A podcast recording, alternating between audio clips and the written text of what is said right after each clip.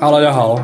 这是有史以来第一集，对，绝对是有史以来第一集的这个 Latent Politics。那这个 podcast 呢，它的内容大概就是我们会去讨论一些跟政治学还有政治有关的一些议题。目前希望是两个礼拜一次，对，如果剪得够快的话。好，那我就介绍一下参加的人。好，我是迪哥。大家好，我是陆克。大家好，我是马修。我们以前有做过类似的东西，但是后来没有，后来后来没有成嘛，因为真的忙。啊，现在大家都已经变无业游民了，之后就突然有很多时间可以做这件事，所以我们就决决决定。决定重新开始弄一个，那我们就是会去选一些我们觉得有意思的一些小小知识，或者是小小题目或实事，然后来嘴炮一番。那今天我们要讨论的议题呢，是台湾人可能很熟悉的七宝效应，或者是比较 fancy 的名称叫做策略性投票。策略性投票呢，它其实是在大概一九六一一九六九年的时候，为什么多一个一？一九六九年的时候，一个。一个美国真学者他提出的，那他就是发现说，过去我们对于选举结果预测其实都是看民调，可是，在很多选举里面，他就会发现，哎，这个民调不准，因为选民进了投票亭之后，他们去投的很可能不是他在民意调查的时候说他会投那个政党那个候选人，所以他们就说这这种行为呢，就叫不真诚投票，就你不投给自己不喜欢的候候选人或者是政党，或不最喜欢的。那这些学者就很好奇啦，就是为什么会发生这种事情？那其中一个解释呢，就是这个 bandwagon effect。那我们就是请陆克解释一下 bandwagon effect 是什么？bandwagon effect 它中文叫做花车效应，或叫乐队花车效应。这个东西其实如果在台湾的话，会有一个更贴近的一个用法，叫做西龟挖短兵，就是会会常常会听到这种说法。那简单来讲，它其实就是一种。呃，一种从众效应，就是你会，你会，你本来觉得其实我想要比较想要投的是可能是呃第三名的这个候选人，可是你会你发现说，哎，好像大家大家都比较喜欢二，就是大家会比较会去投二号，然后二号看起来好像好像也比较有机会当选，那我就会觉得哦，就是说就是到投票的时候，我就会觉得说，好，那我还是跟着大众走好了，那我所以我就会去呃去投给就是本身势比较好的那一边，那这个就是呃。就是一个比较简单的乐队花车效应这样子。咦这个乐队花车效应啊，它是不是不一定要出现在，比如说沙卡多的情况？假使如果今天是两个候选人，乐队花车效应是不是也有可能会产生？如果这两个候选人的呃，他们没有差很多，然后他们可能呃，他们的生活背景，然后他们的专业，然后他们的外形，他们年纪，他们的各种特质其实是很接近的时候，是不是还是有可能，也其中一方真的比较占优势，乐队化才是会出现。这种情况的话，呃，可能比较容易发生在就是所谓的中间选民吧，就是他可能呃，就是他或或是所谓的叫有离选民，就是他其实没有很。还没有很确定自己会要投哪一边，就是还在比较观望的一个态度。可是他就有可能会因为就是呃某一某一方的这个声势听看起来好像比较强，然后他就会嗯就会就是简他可能比较不是一种理性投票的一种一种行为，他还是还是会去跟着大众觉得说，哎，这个人好像是现在声势比较好，那他就会比较倾向投给这个比较看起来容易赢的这一边。刚刚我们讲到这种花车效应呢，其实它。对于选民的一个想象，其实是选民是一种比较不理性的生物嘛。他看到别人怎么做，他就怎么做，或者是他不想让他手上那一票浪费啊，所以他就随便投一个看起来比较厉害啊。这个感觉跟看球赛的时候，你一开始支持一队，但后来发现你这队烂的跟烂的跟屎一样，你就中途休息的时候跑到另外一边，然后去欢呼。因为这看球赛的重点是快乐嘛，重点其实不是重点不在那个，要反过来，重点是赢嘛，重点是重是赢啊，重点是赢。对，那国球是赢球。对，那这种这种想象是对于选民的想法，就觉得他是比较被动的，他比较没有这个主动性。那其实弃保效应它的正式的名称叫叫策略性投票。那策略性它背后其实隐隐含着另外一种可能的解释，就是选民他并不是在呃看到哪一边看起来比较厉害就去投那一边，而是他在选一个他可能没那么喜欢的选项，来避免他最讨厌的人当选。那这那这些。解释就是会变成在政治学里面非常有非常多的辩论跟讨论的。跟台湾比较有关系的，其实还是我们回去看说，在台湾的民主化跟呃民主选举的过程当中，有发现过哪一些这个弃保案例？我觉得可能跟我们比较贴近啊。对，那台湾的第一次发生弃保效应的时刻呢，就是一九九四年台北市长。哦，事实上，呃，之所以我会发生弃保，当然就是因为要有两三个人以上的选举嘛，那才会有说我有我有弃 A 保 B 的这种表现。啊当然，呃。第二个重点是说，除了要有三个人以上的这个选举之外，他的选举热度可能要有一定的程度啊。那你要有足够的这种第三名的有利、第三名的选民或有利的选民，他才有可能会产生策略性的投票啊。一九九四年台北市长的确就是一个非常热烈，而且呃非常有关注度，然后又是刚好是三个人的这个呃选举的竞这个竞争嘛。那如果各位年纪跟我们一样还很轻的话，可能都没什么机会经历过一九九四年的台北市长选举。那这个选举呢，其实有三个人啊，三个候选人，一个是后来大家很熟悉的陈水扁啊，一个是目前还在 TVBS 黄金时段当这个主持人的赵少康。那最后一个呢，是大家可能不见得熟悉，但当年可是已经是现任者，他在还不能民选市长时期就已经是台北市长的黄大洲。这三个人他分别代表就是呃陈水扁代表民进党，然后赵少康代表新党，黄大洲代表这个国民党，三三组这个人马的竞选。那这个三组人马的竞选就。呃，因为非异常的激烈，因为那等于是第一次直辖市长有机会民选，所以非常非常激烈，又非常非常多关注度的情况底下，那大家当然就会有很多不同的风声，然后尽量去争取这个最后的胜利。那这个基本上从今天的这个视野回头看的话，呃，有一些人会认为，当时呃本省族群因为长期在台湾的这个。政治架构底下其实是比较得不到政这个政政权的这个青睐的，通常是外省人，或者说，嗯，有一些特殊的这个党国背景，他比较有可能会在呃政治体系、公务体系里面得到一些权位。所以有些人认为本省人族群、本省族群在一九九四年台北选举当中，呃，在黄大洲跟陈水扁这两位本省级候选人里面选择了弃黄保陈，最后让陈水扁当选了，就是呃。这个台北市长，但是有很多的人也认为，其实这次的选举没有发生弃保。那其实呃，黄大洲仍然开出一定程度的这个国民党的票源，所以其实呃讲白了就是泛蓝的分裂导致了呃民进党的这个胜选，也是有人这样讲。所以第一次的这个台北市长选举到底是有没有发生弃保，是有很多不同的这个讨论。但无论如何，它都是一场经典的选战，呃。这个我相信，呃，其他两位我们的伙伴可以跟大家分享一下那场选举有多精彩。就是如果大家没看过的话，现在脸书上，哎，不对，现在 YouTube 上还是可以找到一九九四年的那个时候的，呃，是台北市市长选举的那个政策辩论会。那个政策辩论会的内容呢，其实你你会你如果把名折起来，你以为在选总统，非常非常非常的精彩，大家一定要去看。然后分分成八八段嘛，就是正。呃，变各各方都是陈述，然后交叉交叉几遍这样子，有一个非常非常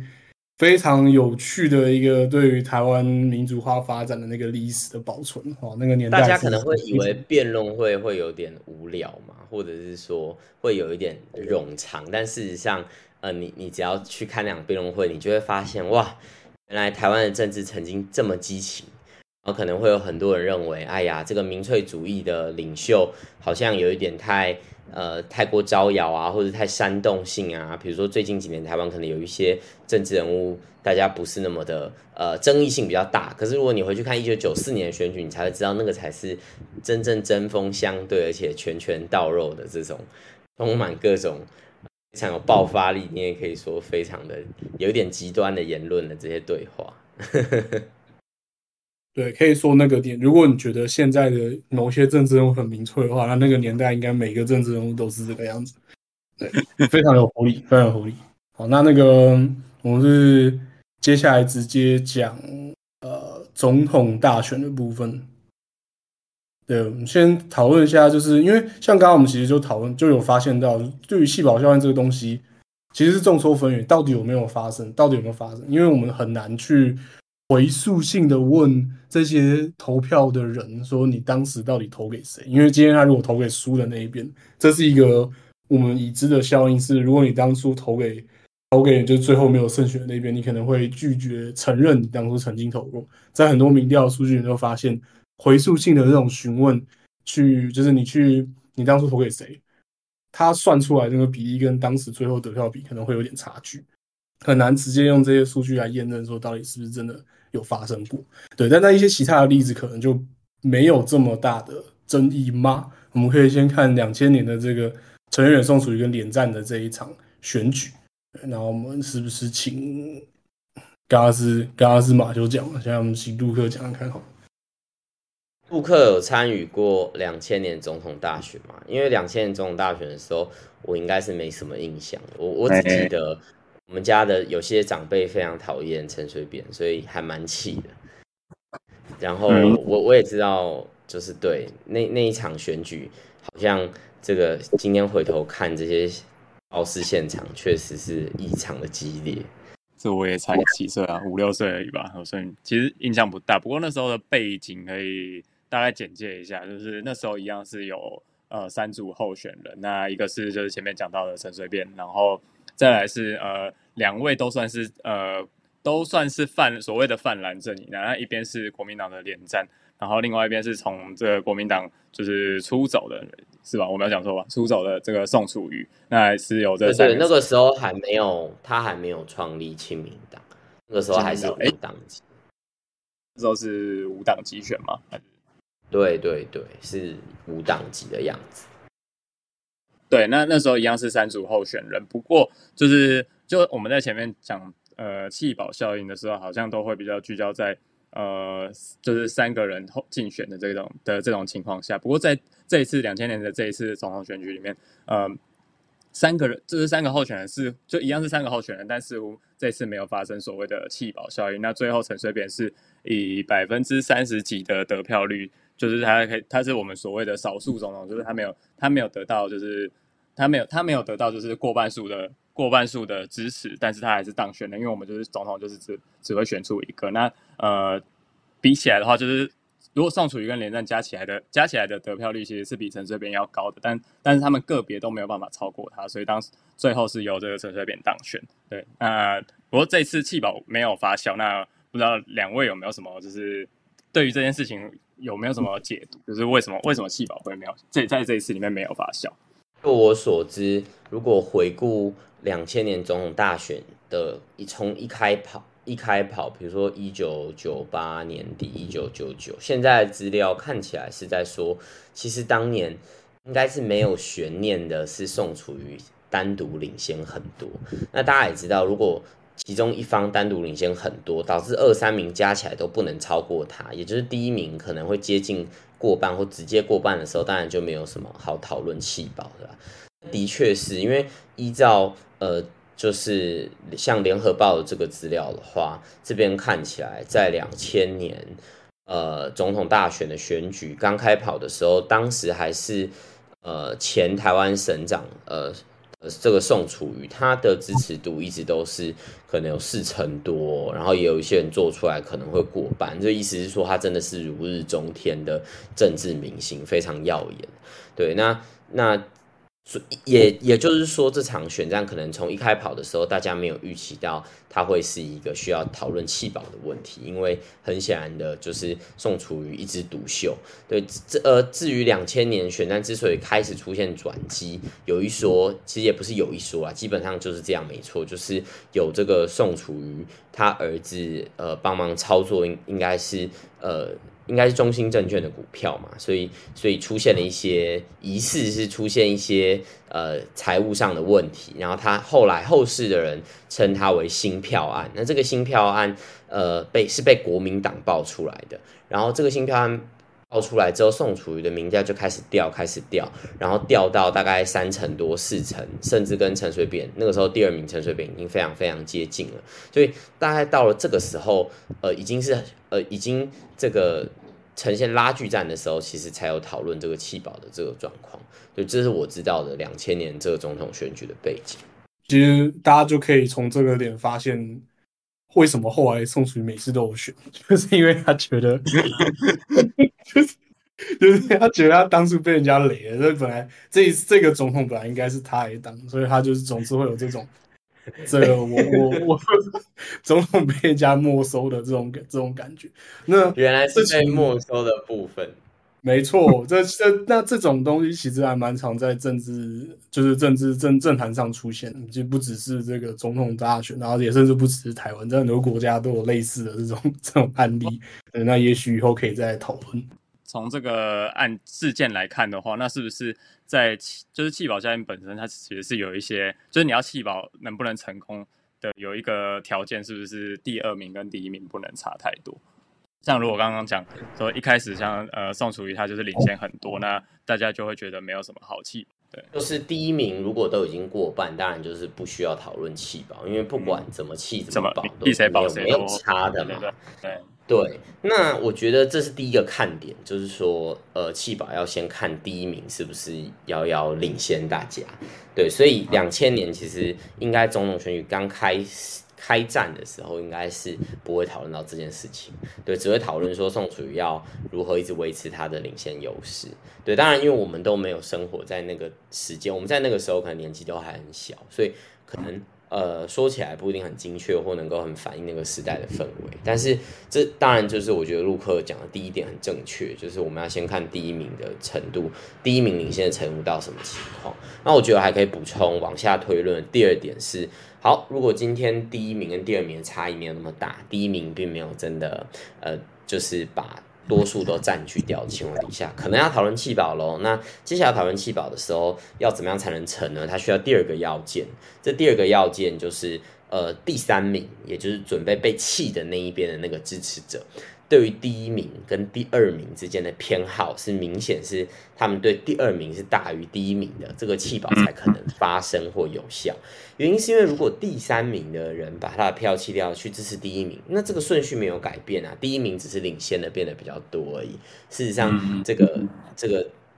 原来的这个顺序得票的这个名次是没有差异的。那如果弃保要发生，必然是第三名的这些人，他准备要弃掉自己第三名的支持者的时候，他跑去把他票灌给第二名，这样子整个情势才会逆转嘛。好，所以现在问题来了，在两千年的总统选举里面，看起来民调第三名的就是连战阵营。可以想一下，连战阵营的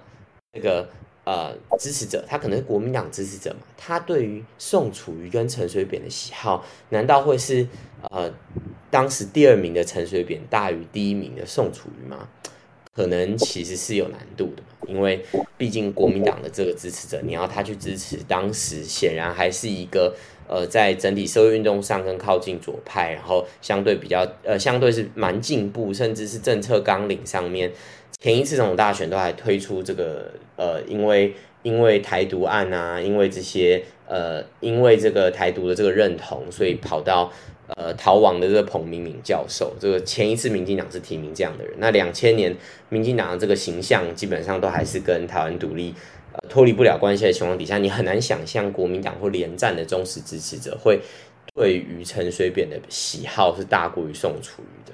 所以基本上老三的这些支持。支持者他会不会愿意把他票灌给当时的老二陈水扁？那以至于让他赢过宋楚瑜，这是有一点，我们现在可能现在回头看起来是有一点难想象的，所以很有可能这个弃保基本上是不太会发生。对，那反倒是刚刚前面提到的观念，就是嗯，这个呃连战的支持者会选择真诚投票，就是投给自己们最支持的国民党候选人，或者是说投给连战这样。那之后的故事就是陈水扁的这个当选，他可能就有其他的这个原因，或者说他可能就是跟宋楚瑜本来就咬得很近，那最后他就成功拿下两千年这个总统选举。所以基本上，呃，在现在回头看起来，用比较后设的角度来说，呃，我们应该是很难说两千年是有弃保出现的。其实刚刚我们在讨论的一个很重要的议题，就是说弃保要能够发生的要件，其那其中一个刚刚讲的第二个就是说。第三名跟第二名，他们至少要某有某种意识形态上的目标是可以重合的，不，它不能是完全完全就是呃往两边跑的这个意识形态光谱上两个极端。那如果要讲一个大家可能会比较有共鸣或比较熟悉的例子呢，其实就是呃，二零一八年的台北市长，就是柯文哲、丁守中跟那个，看我已经忘记他的名字，姚文智。姚文智啦，他真丢呢。懂一点哦。丁守中的丁守中跟姚文智，那当时的状况就是吗？你有去投票？对啊，对啊，你不是你有投票权吗？我有，我有投票，有啊，我我有吧。我我记得那是我人生第一次投票。对对对，二一八你投的每一张都输了。对，那个时候超多人 PS。好，但总之在那个案例里面就更明显了嘛，因为当时就是领先的应该民调领先应该是柯文哲，柯文哲跟丁守中咬的比较紧，因为台北台北市就是国民党支持还是蛮多的，所以当然后当时的第二名是丁守，第三名是是 姚文智，那你就可以你就很难对对你很难想象，就是姚文智是民进党，然后的支持者会愿意把柯文哲拉下来去跑去支持。支持丁守中嘛？对，所以这个更近的案例，其实又更在强调我们刚刚讲这个，就是气保效应要成的这个要件。二三名之间要有某种程度的联系了。嗯，其实其实这个这个联系不见得是，有时候也不见得是第三名，呃，就是比较喜欢第二名。但某种程度上，可能是反过来，是因为第三名，呃，支持者他更讨厌第一名。对他为了不想要让他就是就是这也算是一种策略嘛，就是我就是呃不要让第一名当选的这个的这个这个这个愿望更符合我的更符合我的有的利益吧，所以他觉得他觉得说我宁愿就是投给另外一个我没那么讨厌的人，我也不要让我最讨厌的人那个人选上。没错，但是也是我有看过有一些讨论是针对二零一八年台北市长选举，有些人认为其实。金守中跟柯文哲是互有领先，甚至有时候柯文哲是落到第二名的。所以有些人认为有发生弃保，有发生弃保的论点是姚文智的支持者去支持了柯文哲，呃，然后然后弃弃姚保科之后拿到了，呃，就是。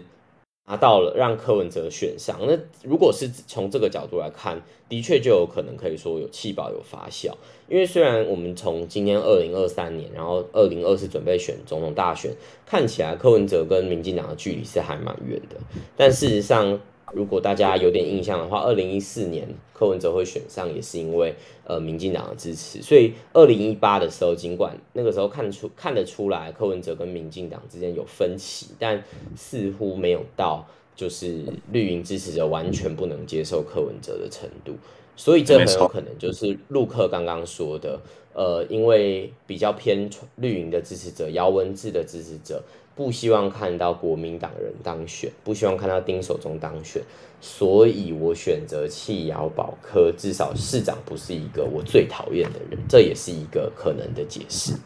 对，那这种基于讨厌或者说不想看到谁当选而有可能促成弃保效应的这种行为呢，其实，在最就是即将要举行的这一次总统大选面，是有蛮多人在做讨论，就是二零二四年这次选举是。柯文哲、赖清德跟侯友谊，那我们可能就针对这个，针对这次选举做一个啊收书，把前面讲的一些内容在这边是，就是我们可以自己自己预测看看到底会不会发生。这样，那我们可以先复习一下刚刚前面讨论过、整理出来一些要件嘛。第一个当然就是第一名他。不能领先大家太多，才会出现弃保嘛，对不对？所以现在的民调普遍看起来都是赖清德是跑领先的。好，那如果今天最后的民调，呃，看起来赖清德如果会超过一半，就是会直接过半的话，那当然就不会有弃保发生。这是第一个最重要的事情，就赖清德不能过半，是二零二四这一局要发生弃保的第一个要件。那第二个要件呢，就是。呃，选战当中的第三名需要被弃的这一边的支持者，他对于嗯第一名跟第二名之间的偏好是明显第二名优于第一名的。也就是说，今天在选举当中，如果依照如果依照这个呃目前常见的民调看起来是赖清德第一，柯文哲第二，然后呃侯友谊第三的情况底下，大家就要来讨论一下。呃侯友谊的支持者如果要弃保的时候，他会不会愿意弃侯保柯？他对于柯文哲的偏好是不是远大于就是赖清德的？如果是，那这一局弃保这一局才有可能真的会发生。那陆克，你觉得？就你看起来，呃，第三名的侯友谊的支持者，对于柯文哲跟赖清德之间的这个偏好，是有明显到愿意发动弃保的这个策略投票吗？嗯，我觉得，呃，先先先回到第一个，就是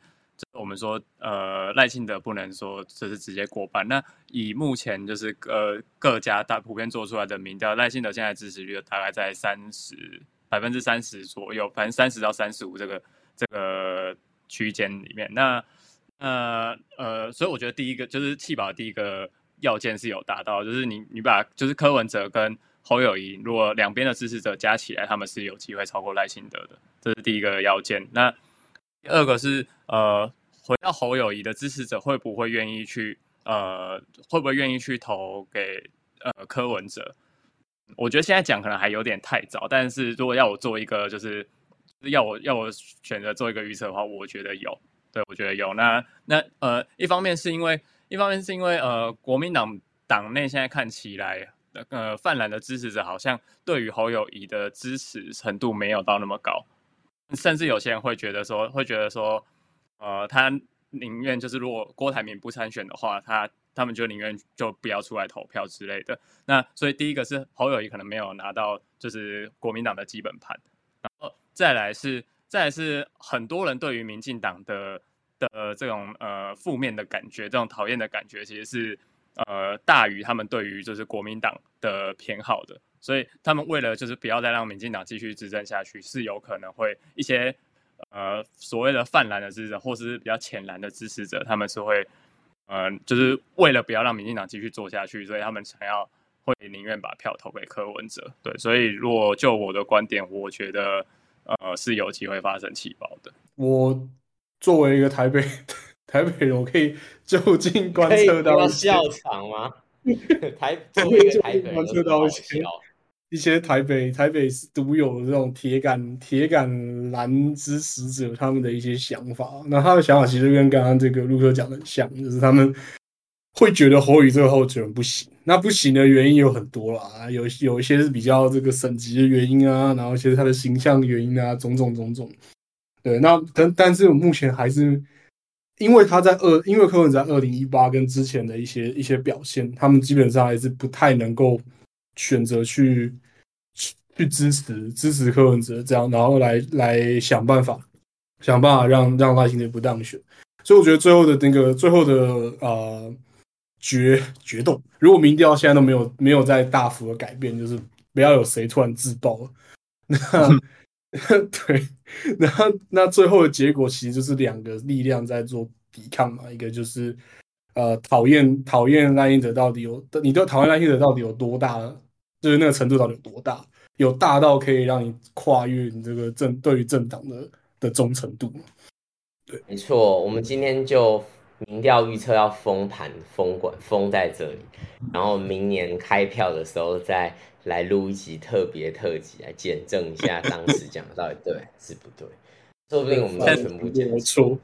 是气保很丢脸。但是气气保有没有成功？都我我只是我我现在就是单纯问号，我自己也不知道答案。就是弃保有没有成功的定义是呃第二名有没有因为这种效应而翻盘吗？这样才叫弃保成功吗？呃，就我的理解应该是这样，因为因为如果有弃保，但是最后还是赢不了第一名，我感觉很难说哦。我们今天弃保成功了，但我们没赢，听起来很奇怪吧？对，所以弃保成功可能要件都的确啦，就是第二名要可以超车成功。这样可能才能叫做呃成功的弃保，对，或者是说这个策略投票是有带来翻转的。嗯，对啊，但我自己是没那么严格啊，没有一定要成功。很多很多事情，我们人生中很多事情都是我们尝试要做，但没有成功啊。我也尝试要减肥很多次啊，但就没有成功啊。所以我觉得不要，我觉得我觉得不要这么严格啊。就是如果如果最后封关的推荐减肥的，欢迎来信来讯跟我们说。结论写在这里。如如果最后封关民调跟最后投出来的那个得票率差，就是有有很明显的差距，就差明显差距意思是大概五趴吧。因为民调如果他做的还可以的话，那个差距大概在五趴。随便啊，这个我随便抓了一个数字啊，这个我们等下为以后要讨论做民调这件事情的时候，我们再来解释为什么是五趴。但无所谓，就是如果他差 如果他的差距大到超过五趴，那个很明显。但是他们单单这个是二，就是第二名和第三名，他们只是在玩沙而已的话，那其实我觉得还是算有气保，只是没成功。对，就是我们去研究研究这个现象，很多时候它就被当成一个一一个案例，或者说一个呃历历史历史的小事件，它不一定真的要激起某些巨大的波澜，我们才才需要去研究它。你说是吧？好，那我们最后呢，想要讨论的就是一些好了，最后要讨论的就是一些就是比较嗯宽泛的，比较没有可能没有什么答案的问题。第一个就是说。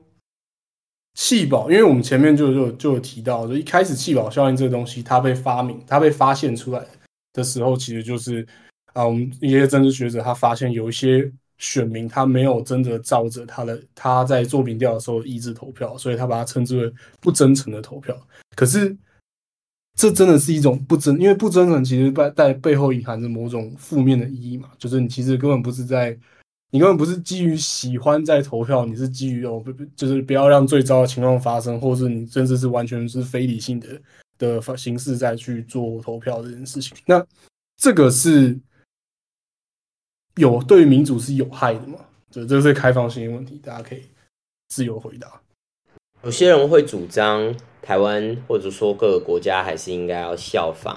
像是。欧洲、西欧国家常用的比例代表制啊，或者是没有门槛的比例代表制，因为这样才能让每个人真心去投自己支持的政党跟候选人嘛。如果今天是单一选区制，就会发生像我们讲策略性投票，就会有弃保。或如果今天的比例代表制像台湾一样是有五趴的门槛，你可能会为了避免浪费自己的一票，所以你就会含泪去投一些你不喜欢的候选人，你就含泪去投一些你可能没那么喜欢的大党，但是这些小党就会被放弃。所以有一些呃主张的确是觉得说，呃，如果民主的本质就是要让每一个人民、每一个民众都可以投其所好。选举的目标是让每个人投其所好的话，那的确在制度设计上，我们应该要尽量避免不真诚投票，没有错。因为如果我们的终极目标就是要让每个人去做他觉得最合适的选择的时候，那其实就是在想办法降低策略投票的程度，就是要想办法呃带来那个就是尽量让每一个人都真诚投票，这样才会有最好的结果。但是我个人认为，呃。真诚投票跟理想的民主是有一段落差的，就姑且不论，呃，大家对于每个人对于民主的定义有所不同。好了，我们也很难说，呃，今天我因为特别讨厌第一名，所以我决定发动弃保，这样叫做不真诚，或我们也很难说这样子就叫做不理性，或我们也很难说这样就叫不民主。我觉得这个是有一段落差的，所以我觉得这这最后问题当然是没有正确的解答，但是还是端看你对于整个民主社会还有投票选举的终极目标的期待是什么。对，那看陆科弃保效应这个，或者是策略性投票对于就是民主到底有没有害？其实我的看法是相反的，就是呃，甚至可以说就是弃保有时候对民主是有帮助的。那为什么这样讲？因为有些时候可能呃。你的就是某一方的候选人，他可能是那种非常极端主义的候选人，他是主张一些呃比较不利，就是对民主可能有害的一些一些主张，例如是一些反自由、反人权的一些一些政策。那或者是更更以台湾的脉络来讲，呃，假设今天有一个有一个呃总统候选人，他主张就是等他选上之后，我们就要跟中国大陆统一，然后就是就是要跟中就是。呃，接受中那个中国共产党的领的领导，那像他这样子是其实是很直接的，就是去宣呃直接直接很很直接宣宣称要破坏民主的这种这种政策的时候，那这种时候，如果我们可以呃，如果选民有这个弃保，就是有做这种弃保的动作，我们让另外一边的候选人，他可能不是我们就是觉得最好的候候选人，可是他至少他不不会有这些危险的主张，或者是这样这种比较极端主义的一些。政策的，至少让少让他呃可以当选，然后不不会让那个对我们民主直接有危害的这种政党或者是候选人选上的话，那我觉得这种在某种情况下也是一种就是在呃对于民主的一种保卫。对，所以我觉得在某些脉络底下，呃，弃保效应或者是策略性投票，它对民主就是不但无害，而且甚至有时候可能是有帮助的。看起来我跟陆克都呃算是不反对。弃保效应也不反对策略投票，或许我们可以来问问看，一直以来都比较支持比例代表制，甚至是没有门槛比例代表制的支持小党出头天的 Diego 迪哥有什么？不要在那边，不要在那边磨。我 好，嗯，首先我要先讲那个选制的东西，也许以后我们做做一集来讨论选制的时候，可以再再就是。比较更更细部的去讨论这件事，但是其实，在举例来讲，在德国，德国是比例代表制，它还是一样有气保效应的哦。因为在像像比例代表这种国家，他们最后的领导政府的人其实是一个组合起来的内阁嘛。那一定因为你很难看到在比例代表制里面有一个大党，它能够直接拿到过半。那依据每个国家它的它的规定，会规定说你这个。你的这个党加上一些其他的小党合起来，你的席次应该要占百分之多少，你才能够阻隔？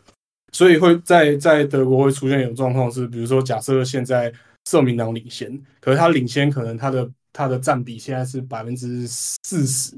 然后接下来有大概百分之十的空缺可以填，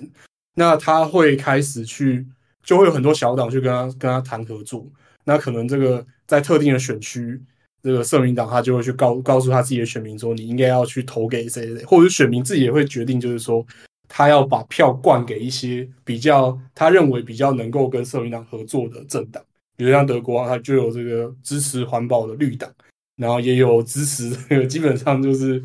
极端右派的的另类选择党，对，那也有一些各种在这个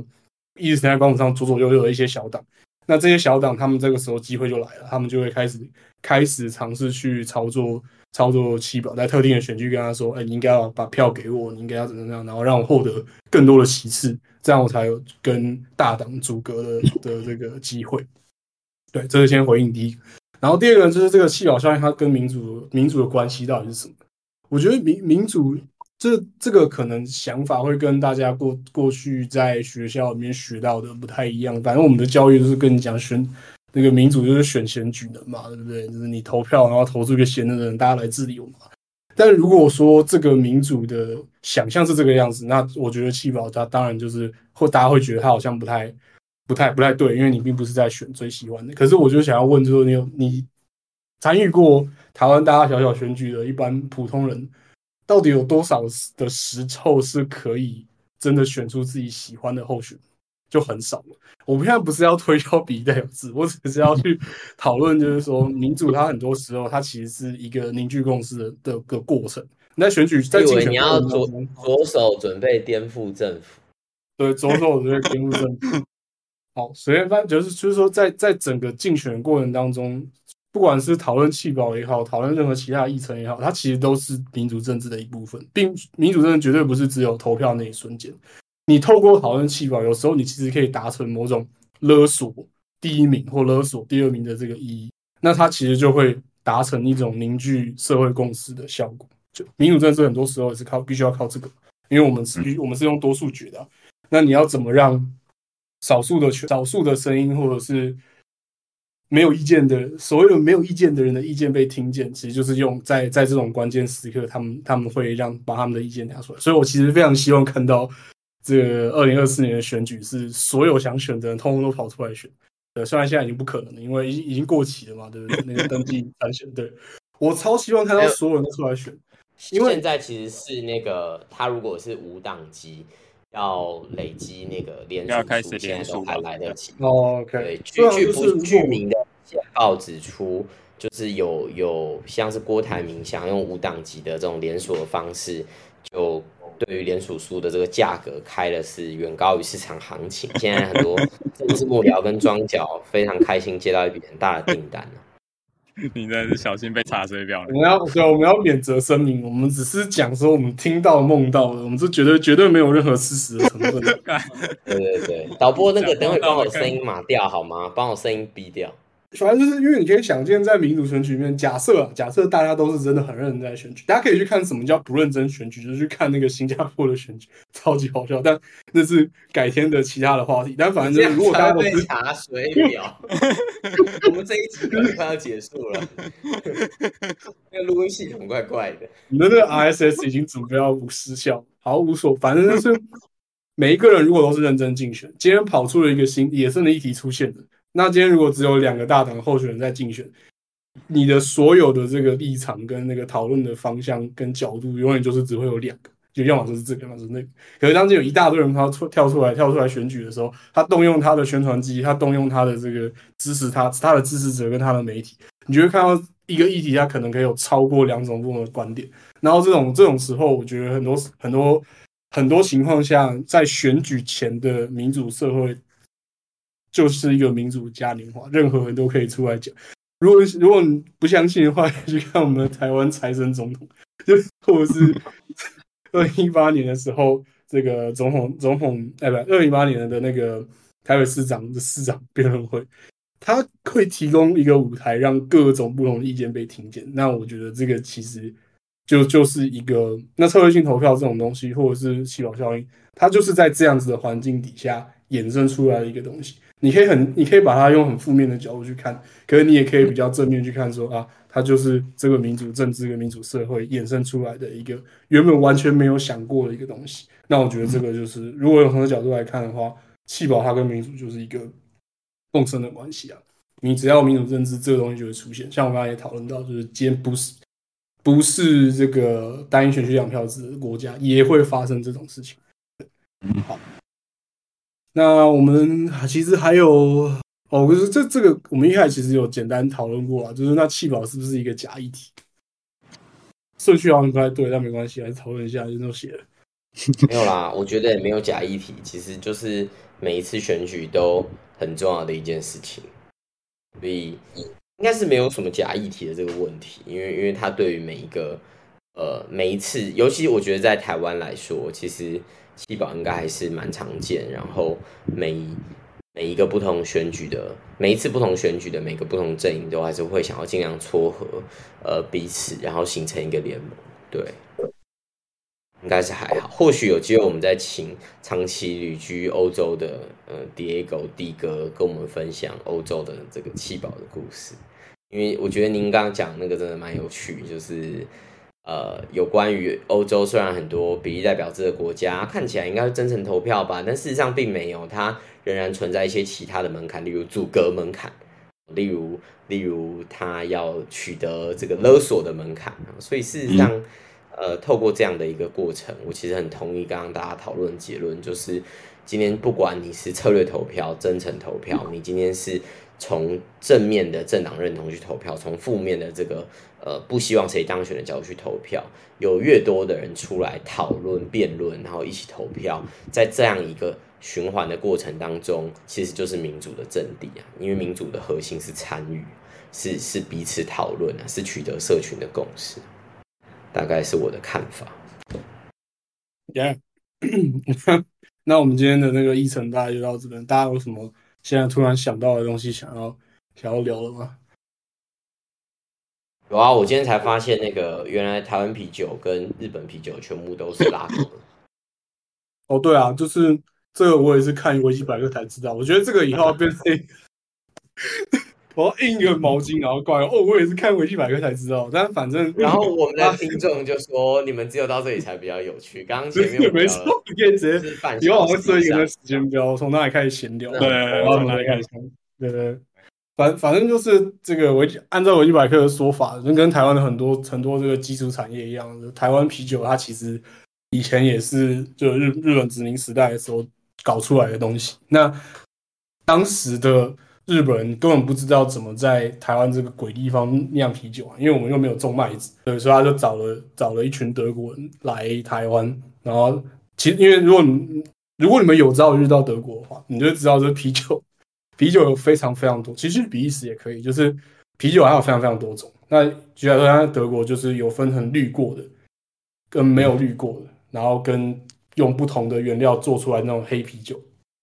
对，那滤过的就被称为拉格，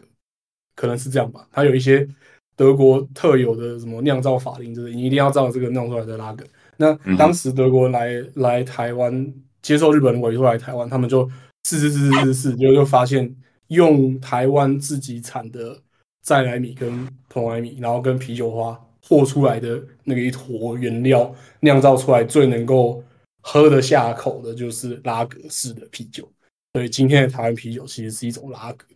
对。然后台湾啤酒以前叫做高沙高沙麦酒，我记得前几年有有那个啊，就是有出复刻版的瓶子啊。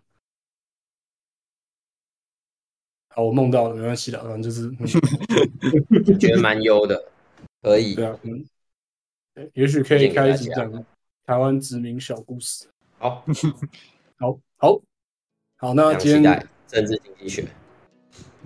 好，经济史哦，发展新国家脉络。哦，我们都要开要开开四十本书的。好，反正那今天有人提到发展型国家吗？你不要拿那个脏东西出来挥来挥去。我们只有声音哦，那观众不知道你拿。对，我们只有声音，观众不知道你在讲什么。观众现在可以猜一下，我拿什么出来？刚刚画面上出现了谁的？问号问号。好，那那今天今天大概就先到这边。那我希望可以剪得够快，尽量迅速的上线。然后大家就，如果你听到这边的话，你可以期待。下下礼拜我们会再出下一集，希望希望不会录完这一集就被查水表。没错没错，我觉得我有点危险。我刚才已经被他们两个在敲门，我已经在敲门。